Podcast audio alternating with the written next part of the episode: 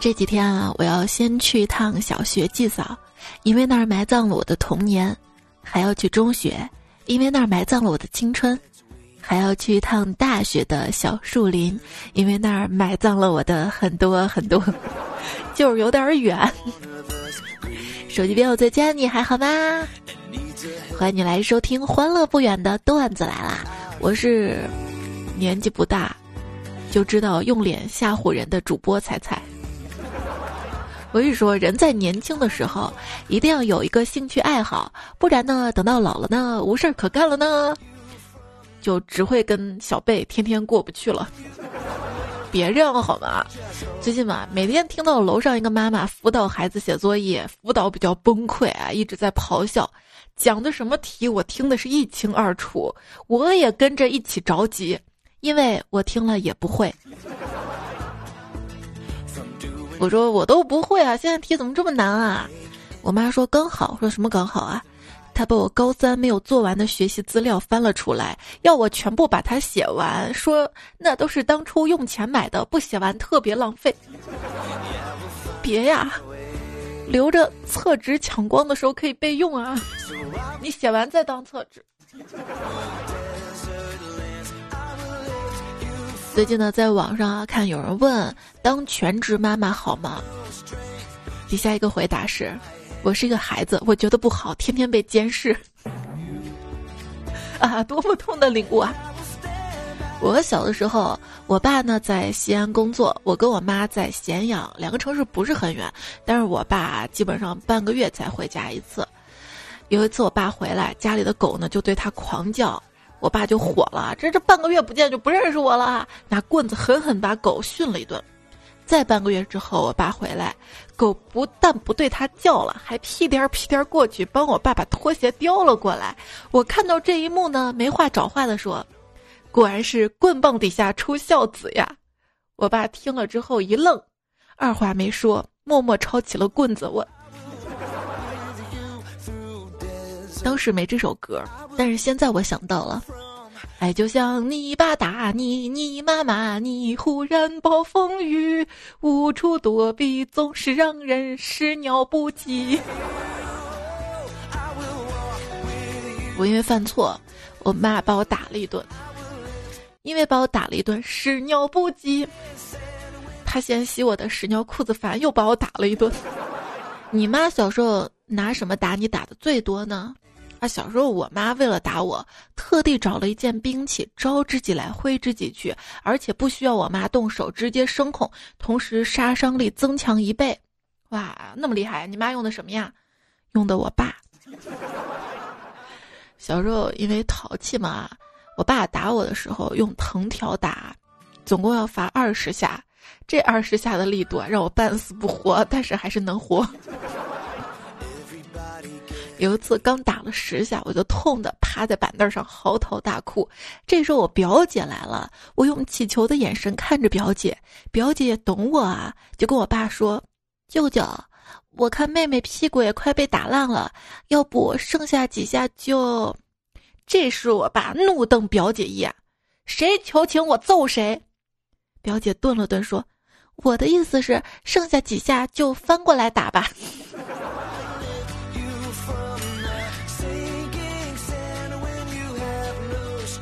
小时候呢，也是有开心的时候，捡钱。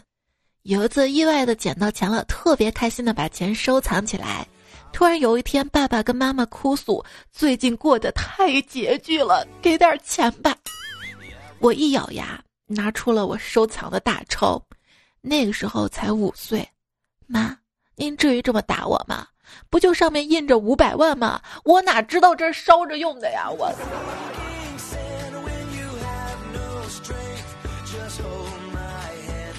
有一次上坟，奶奶拿了几根香给表弟说：“拜下你太爷。”表弟十分乖巧，有模有样的跪下去，还来不及感慨，忽的听到表弟一阵狂吼：“苍天啊，大地呀！”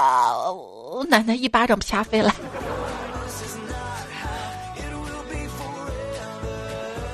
我跟我奶奶也是得罪过他的。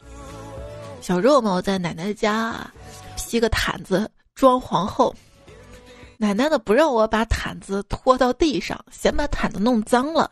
那我就站在床上，毯子不会脏吧？好，我站在床上，兰花指对着他：“你这贱婢，大胆！” 反正那天被我奶奶打了一顿之后，我妈回来又把我打了一顿，夺命连环打。小肉呢？我经常啊跟着我哥在男孩子堆儿里混，当时呢受到《少林寺》等电影的影响，村里的男孩子都剃成了光头，这样呢我的长头发在他们之中呢显得格格不入，他们不带我一起玩了，我就央求我哥也给我剃个光头，我这是豁出去了。第二天我顶着光头兴冲冲找他们玩儿，却被他们的方丈冷漠的推开，当时方丈双手合十。阿弥陀佛，师太，本寺真的不方便收留你。我小时候时常受到影视剧的影响，那个时候看古装片儿。那种点穴神功，哪里出血了，在伤口周边点几下，不但止血还止疼，我觉得特别神奇，就想试一试。有一次碰巧看到邻居家的狗腿受伤了，我就跑过去，在它伤口周边点了那么几下，还别说真灵，那狗它不但站起来了，还还追了我两里地，幸亏我跑得快。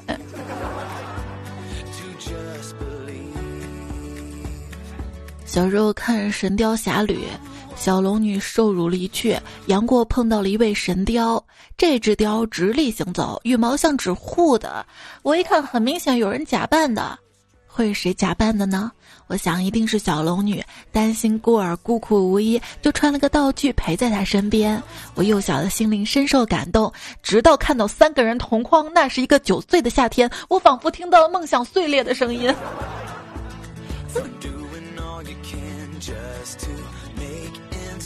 小龙女练功走火入魔，杨过赶紧把姑姑抱到温泉里，又找来雕兄一起浸泡。在他俩都在水中泡着，杨过运内力注入水中，保持池水温热。七七四十九个时辰之后，杨过沾了沾池水，放在嘴边一搓，开心的喊道：“小鸡炖蘑菇菇，终于大功告成了！”哈哈哈哈哈。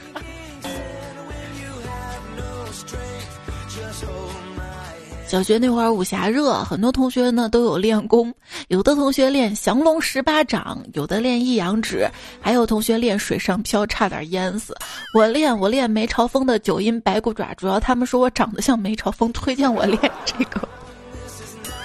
眼看着其他同学练得越来越厉害，我却没有进步。后来我看梅超风练都是抓着骷髅头练，我才知道我缺少道具。有一次放学路过一个山坡，发现泥石流冲塌的坟墓边有几具骸骨，主人正在忙着修缮坟墓。我脑子一抽，什么也不怕，上去拿了两个骷髅头就跑。主人在后面狂追，跑了几里路到家藏了起来。还没来得及练，就有人喊我妈：“嫂子。”你家娃把我爷爷头盖骨给抢跑了。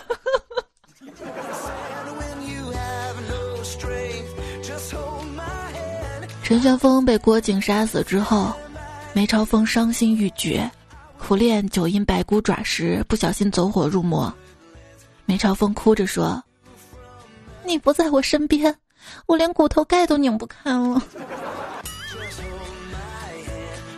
故事人物设定分两派，正派一男一女，女的刁蛮任性，男的资质愚钝。他们虽然武功高强，却总是深陷困境，但是从不轻言放弃，越战越勇。反派武功平平，常五六个人齐出动，以多打少。为首之人擅长计谋，好智取。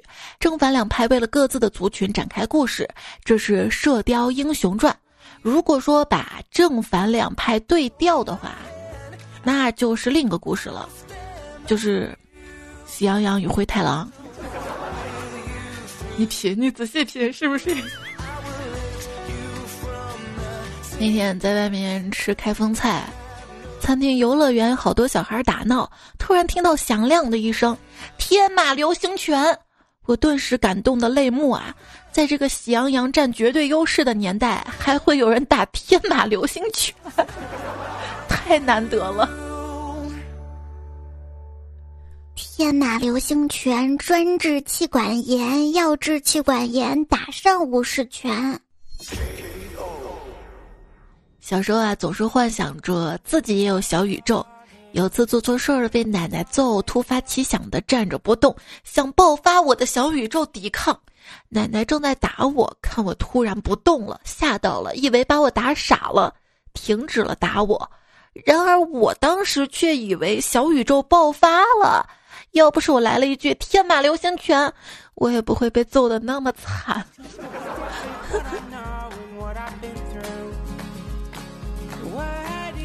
老家有一块空地。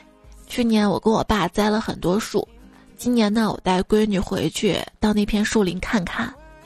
我跟闺女说：“前人栽树，后人乘凉，这些树啊，将来都是留给你的。”闺女跟我说：“妈妈，你也可以坐树下乘凉啊。”我说：“等这些树长大呀，我就老了。”她说：“妈妈老了不怕的，等树长大了，我拿这些树给你做棺材。”我。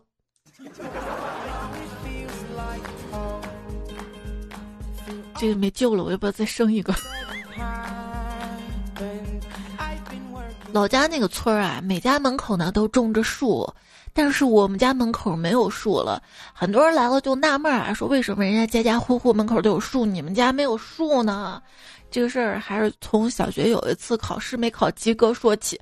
当时我爸打我们，打的我不行，我就爬到了树上去。我爬上树之后呢，我爸拿来了锯子，再后来这就没树了。我。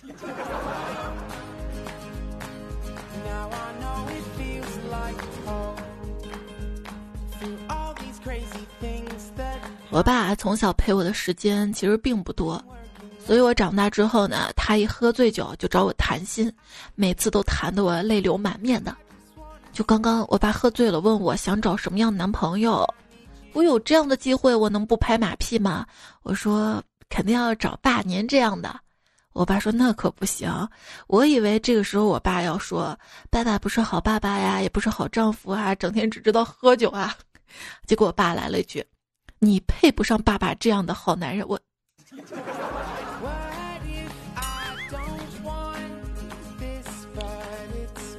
其实，我经常有这样的冲动，想告诉他，你知道外面有多少人想当我爸爸吗？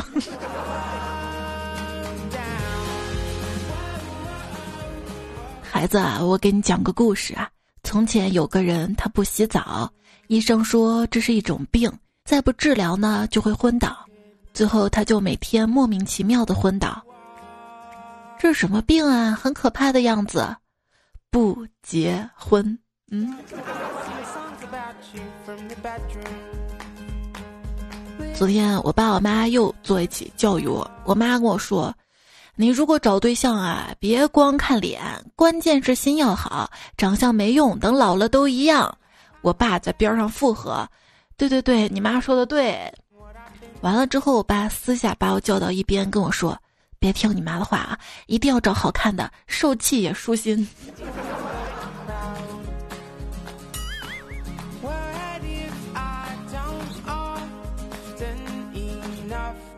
想想我爸每次喝酒，大概就因为受气之后不舒心导致的吧。小时候，我爸在我的眼中就是一个喝酒、打牌，有时候会打老婆的一个男人。我觉得我爸挺坏的啊，因为家暴这个东西。但是随着年龄的长大，我稍微有一些些改观，觉得我爸也挺可怜的。因为我妈每次训我的时候，我就深有体会。她每句话都是伤人的。她虽然不朝你动手，但是她言语的伤害可能比一个拳头还要厉害。每句话都像刀子一样拉着你的心。我就想天天跟这样的女人生活在一起。我要是我爸的话，我也崩溃。我也想着天天离开这个家，哪怕跟狐朋狗友混在一起，哪怕天天喝酒，暂时忘却这一切。当然，打人确实不对的。天天在这样的家庭环境当中长大的孩子啊，其实对我的伤害长远的。对婚姻有种莫名的恐惧，不是有这么一句话吗？说如果你没有来自一个幸福的家庭，那请确保一个幸福的家庭来自于你。恐婚，但是这年纪大了，妈就老逼着我嘛。有一次又逼我相亲，没办法，只好硬着头皮去。相亲男见了我之后彬彬有礼，但是我不喜欢这类型，我觉得太装了，就故意挖鼻屎，想把他恶心走。谁知道他愣了一下，把西装一脱，把鞋也脱了，盘腿坐沙发上说：“哎呀，我干脆不装了，还是这样舒服。”后来我就有了男朋友。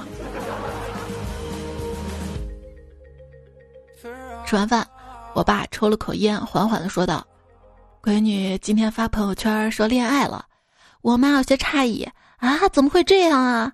我爸说：“晚上回来得跟他谈谈。”我妈气愤的说：“谈必须谈，凭什么屏蔽我不屏蔽你？不怕你说。”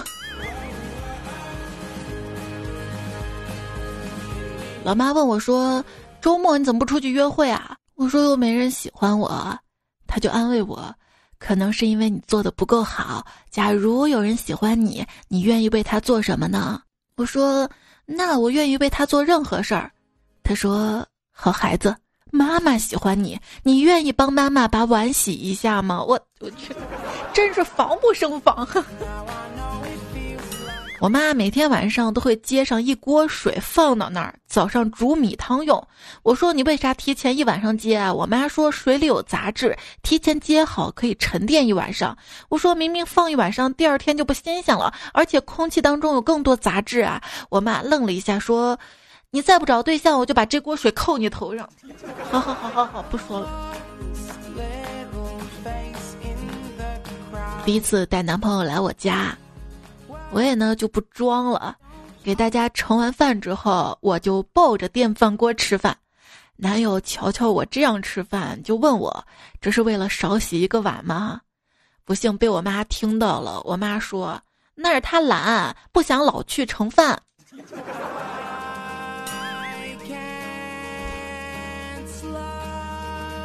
男朋友走的时候，跟我妈还承诺说：“阿姨，你放心。”我一定会把彩彩养的白白胖胖的。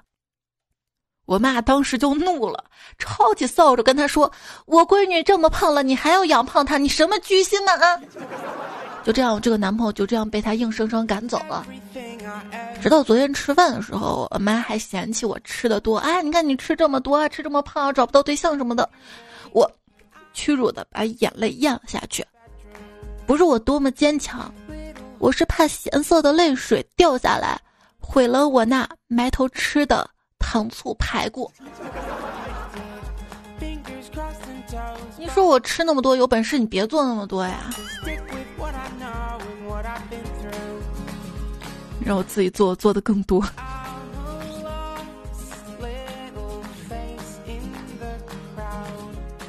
其实不光我一个，那天我在大街上听到一对母女对话。女儿说：“妈妈，我发现我越来越白了。”妈妈说：“你白白胖胖的，跟条蛆一样。”妈妈都这么嫌弃女儿的吗？那天我还跟我妈念一个段子，我说：“女孩的相貌呢，分为三种，一种来自天上的，一种来自民间的，一种来自阴间的。我是哪种？还没问呢啊！”我妈就来了一句：“阴间可没你那么胖的。”我。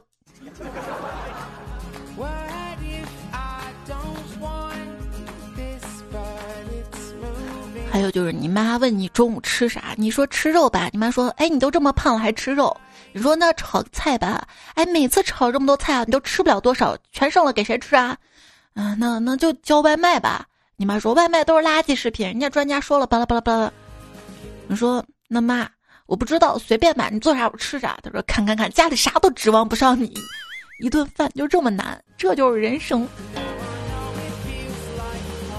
家长的生活经验都比孩子丰富吗？我看不见的。我妈一看到我吃薯片、巧克力就骂我不好好吃饭，零食又吃不饱。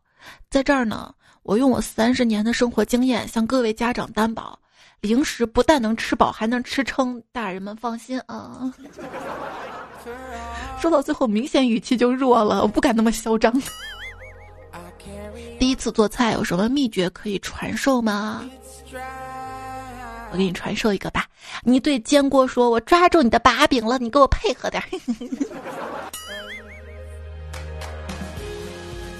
我觉得再好的不粘锅，对我来说煎条鱼都粘了。所以做鱼这个事儿基本上是我妈在烧。早上呢，我妈去买鱼，看到前面一个穿着比较考究的女士，一次买了很多鱼，我妈就上去问她：“你这是买来放生的吧？”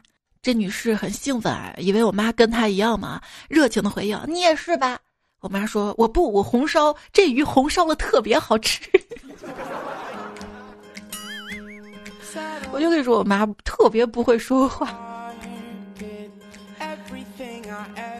我觉得我上辈子就是一只金鱼，真的，求求你们别给我发五十多秒的语音了，我真的记不住，我还没听完呢就先忘了。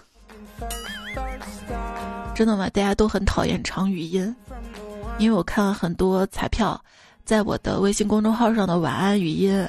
截图过来的都是转文字的，就是你们告诉我，你们其实没有听，只是转了文字看一下，应付一下我是吗？那我还录吗？我就直接打字儿好了。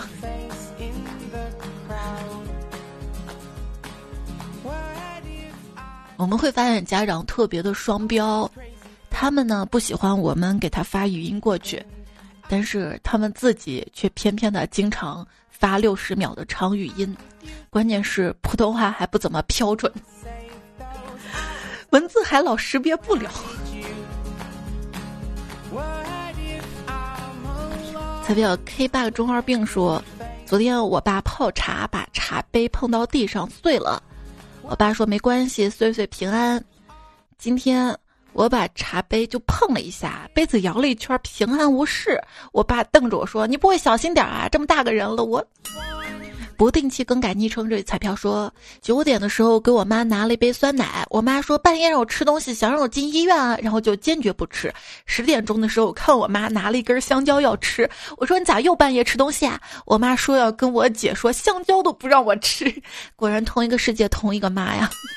九点十点叫半夜吗？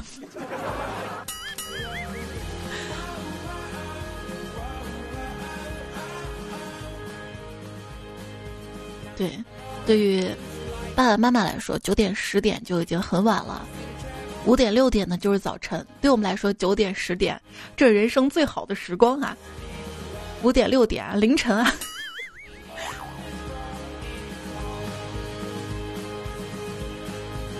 还有说，我觉得爸妈特别双标。我点外卖的时候说，别成天吃那些不健康。当他不想做饭了，你自己叫点外卖吃吧。还有人说我妈，她睡了别人必须睡，她起了大家都得起。我说一句就是顶嘴，我不说话就是哑巴。上学不准你谈恋爱，毕业了立马要你结婚。这几天呢，大家都在家跟父母待着，你会发现每天叫醒你起床的不是闹钟，而是老妈音调一次比一次高的“起床吃饭啦，起床吃饭啦，起床吃饭啦”，霹雳连环催。如果我在我妈起床之后一会儿起床。你是要睡一天还是怎么着？如果我在我爸起床前一会儿起床，你起这么早要干啥啊？我们所有的童年惩罚都成了现在的生活目标：吃蔬菜，早点睡，待在家。问：有什么东西本来是给小孩子设计的，但最后却对成年人的吸引力更高？动漫。答：幼儿园老师。嗯嗯，好像是这样的。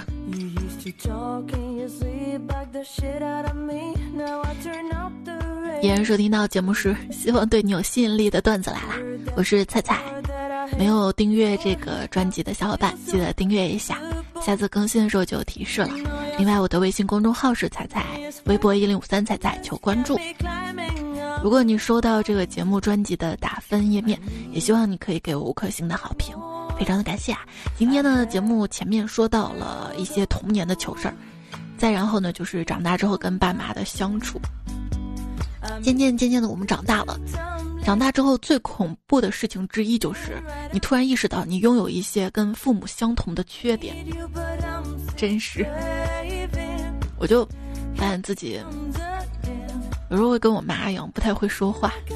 总是对身边比较亲近的人造成一些些伤害，我要努力改。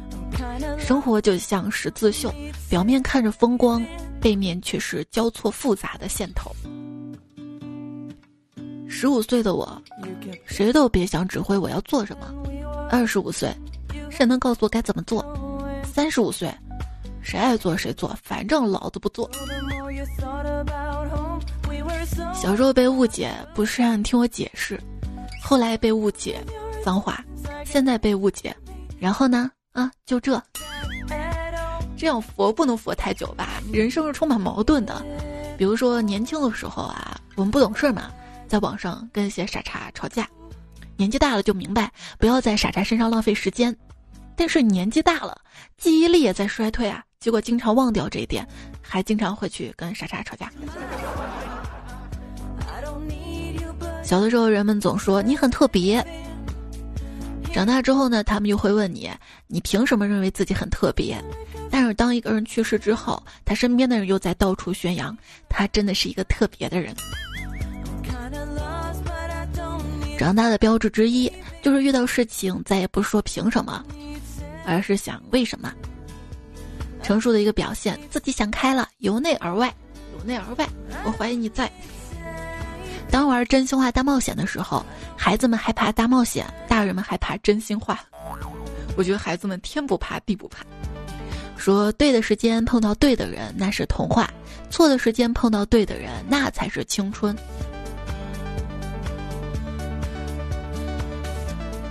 活在青春里，以为自己可以征服这个世界，现在走出了青春，真服了这个世界呀。以为长大了再也没有什么能够伤害到我，结果收到这么一句暴击：“你明天要上班儿。”哎，我一点也不想努力，但是我不想让我爸妈太失望，让他们觉得这个孩子完了。我现在就一种非常扭曲的姿势努力着，很累很废，歇也没歇好，活也活不出去，就雇佣雇佣雇佣。在网上看到一个说法说。父母越失败，孩子就越佛系。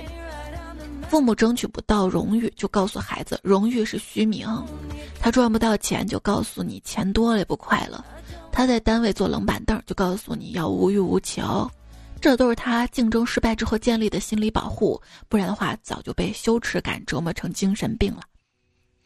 关于老去，最令人悲哀的就是，你看着身边的弟弟妹妹们慢慢失去了童真和无忧无虑的快乐。然后意识到自己也是这么过来的。有人说，刚刚进入医药行业的时候感慨过，穷人的生老病死跟富人的生老病死根本不是一个概念。富人认为衰老是病，白发是病，砸巨款找医药开发搞延迟衰老的药物跟研究。穷人呢，随着年龄增长带来的疼痛、乏力、肠胃不好、妇科炎症，都是因为老了。该到时间了，不知不觉，今年已经过去四分之一了呢。凌晨留言说：“今天我发了一条朋友圈，配了一对口罩的图，写着‘终于结束了两个月的云端之恋，然后彻底分手了’。我爸赶紧微信我，问我是不是可以不戴口罩了。我说不是的。他说：‘那你不是说跟口罩分手吗？’”但是我爸真是太招笑了。其实我是真的跟谈了一年男朋友分手了。这条朋友圈本来是想官宣恋爱关系的，准备发出去前一秒分手了。没事儿，你会得到更好的。哎，我之前也是这么安慰自己的，发现怎么随着年龄长大越来越糟，越来越糟。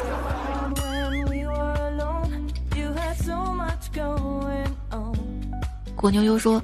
我发现在家只要自己待着，家人就特别好奇你在做什么，好奇心怂恿我妈进屋，过来咨询一下你今天在屋里都干点啥，就差装监控了吗？初心墨水说，有一天我好不容易才写完了一大堆作业，正郁闷着呢，这时楼上传来声音，看什么看，赶快写作业！我顿时幸灾乐祸起来，也开心起来，听着才准备睡觉，这时我妈走过来。你干什么呢？这么开心？有时间把门口试卷做一下啊！这都几个星期了，我。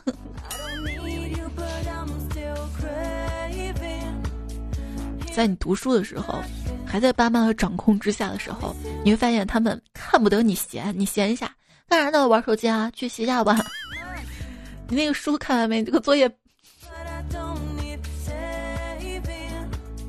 然后就看不得你快乐。明天我在床上玩手机，突然我妈进来了，我立马在桌上拿出几本书，拿着笔装作写作业的样子。我妈问我：“你都工作了还有作业？”经一雪说：“猜猜我都结婚了，跟老公在国外，但是每次回国还要跟老公一起遵守家里的门禁制度，真的是不管多大，在爸妈面前永远是小朋友啊！”你想知道真实吗？真实就是爸妈不想睡了，上床之后再起来给你开门，所以你早点回来啊。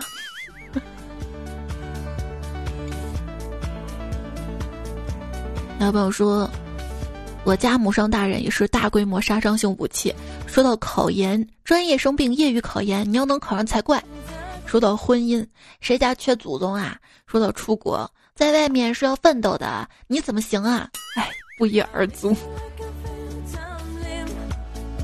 我问妈：“你说疫情啥时候能结束？”我妈闭嘴，吃你的卫生纸。昵称孩子说说姐姐，我给你推荐个标题吧：世界奇奇怪怪，但总有人可可爱爱。希望你走过那么多，归来仍是少年。走过才明白，幸福是用来感受的，伤痛是用来成长的。木子潇说。以前我最期待月底的，因为有钱拿。这个月才发现，我妈才是最期待的。甚至哪天我发工资都记得很清楚，因为她也有钱拿。瑞说：“彩彩发一个自己的糗事儿，你可以清明节用。小时候大概六岁左右吧。”妈妈去给姥爷烧纸，问妈妈烧纸干嘛呀？妈妈说姥爷以前特别疼妈妈，妈妈也喜欢姥爷。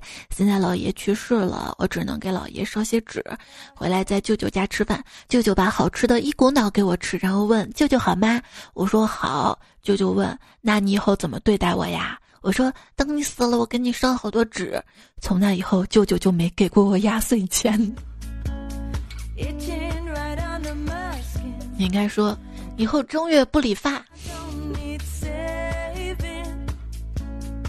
地球上的星星也提供了个段子，他说山姆去墓地献花，完了正准备离开，这时他注意到旁边墓碑前跪着一位男子，好像特别悲痛，一直说着同一句话：“你为什么要死？你为什么要死啊？你为什么要死？”于是山姆走到他跟前说：“先生，我不是很想打扰你，不过对逝去的亲人这么悲痛，我还是第一次见到。”请问这里埋的是您什么人啊？您的孩子还是你的父母啊？男子调整了下情绪，然后哽咽的说：“我我我老婆的前任丈夫。”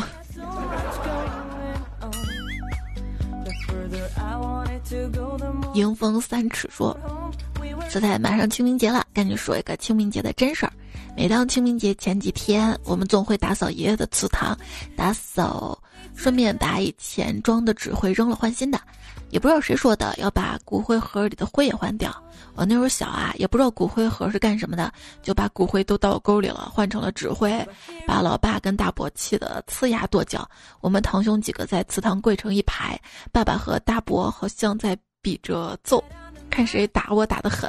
那是我挨的最疼最久的一次打呀。开开心心可可爱爱说第一次留言，今天晚上陪奶奶，他要我给他开新闻频道。奶奶是那种特别喜欢边看边说的人，隔几秒就回头笑着和我评论几句。虽然我没有在看，但是感觉也挺好的，简简单单、温温暖暖的陪伴。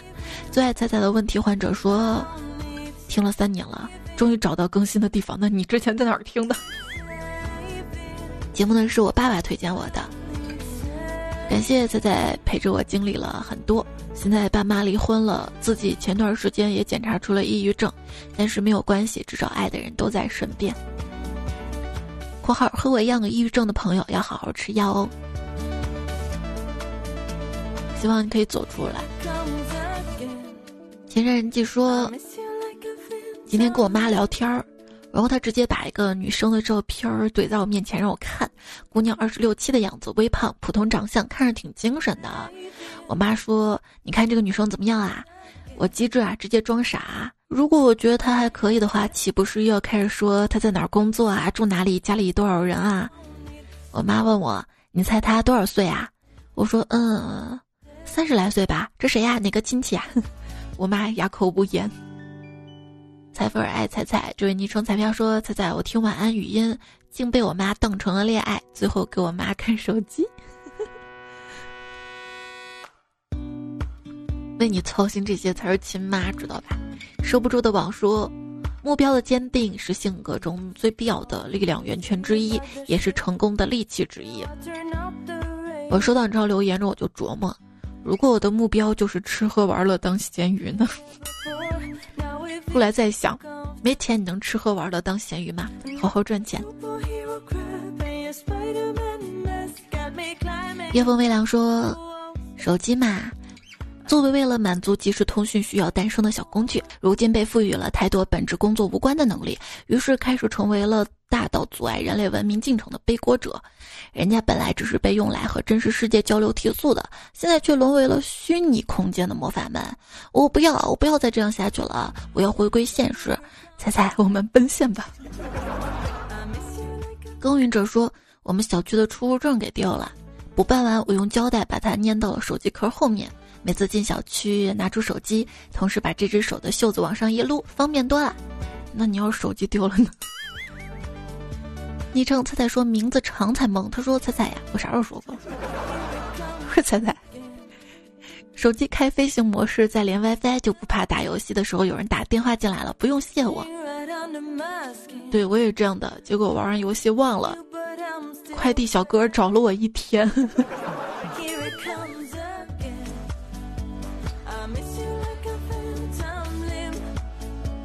江户川柯南说仔仔。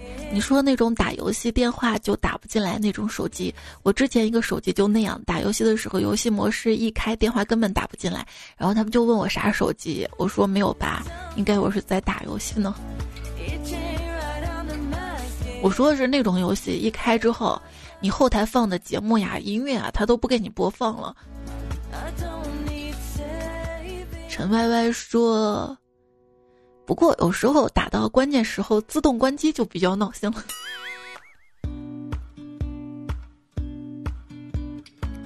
打游戏的时候网调好，充电器插好。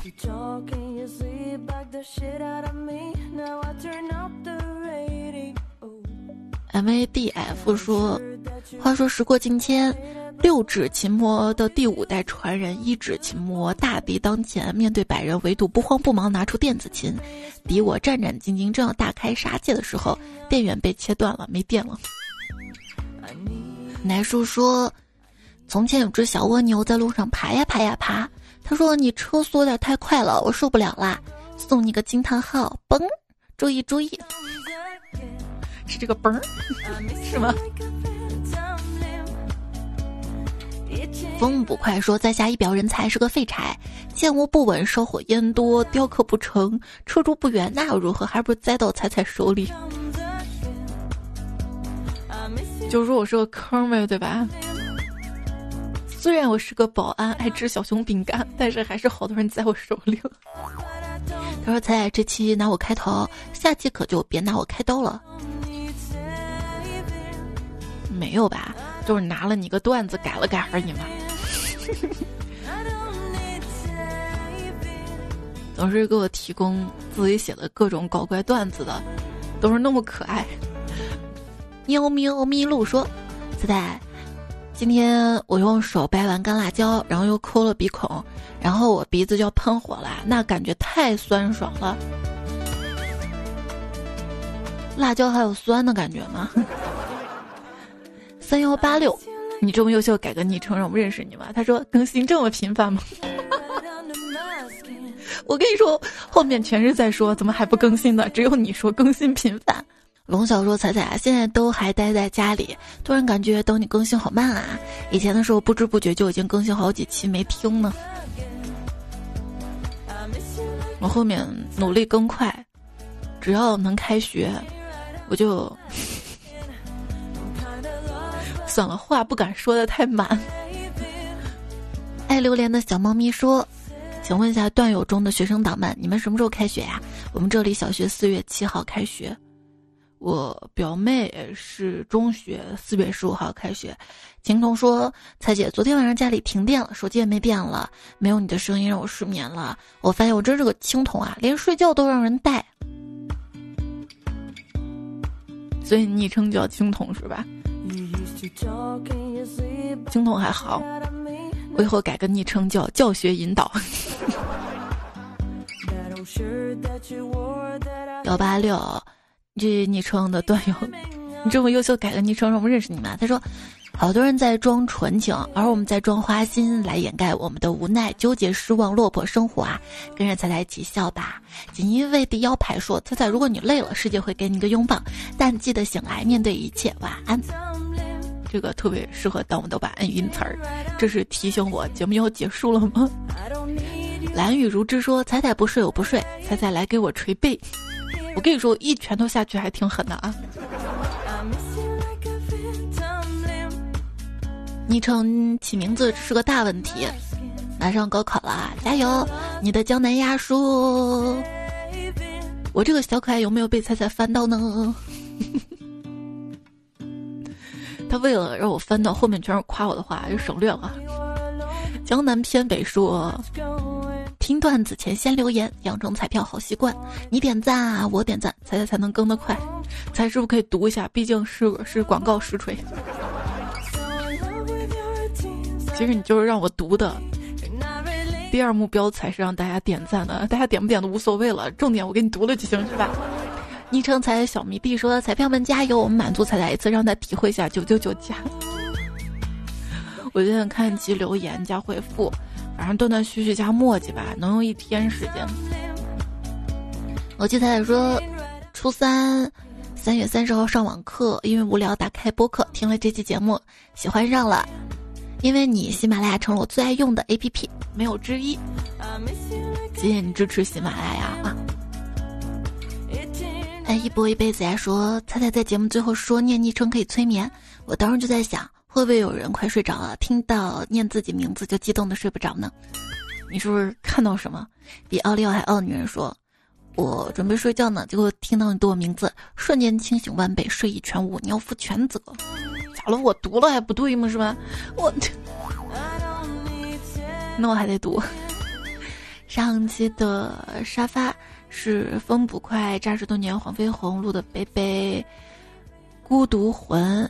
爱彩三十七度半，阿长期，然后作者这期的顺在神段子楼，祝福上留言有进口小猴两色温情嘎，迷惑亲戚赏析一波风不快谢一零七，峨眉米般先帅的不明显羽翼，单身我为奴夜怒金像大头跟他朋友麦人瓦特征奇迹，好啦，这节目就这样啦，感谢你的聆听守候陪伴，跟你说晚安啦，下期我们再会啦，我就不说下期什么时候更新了，免得话说的太满。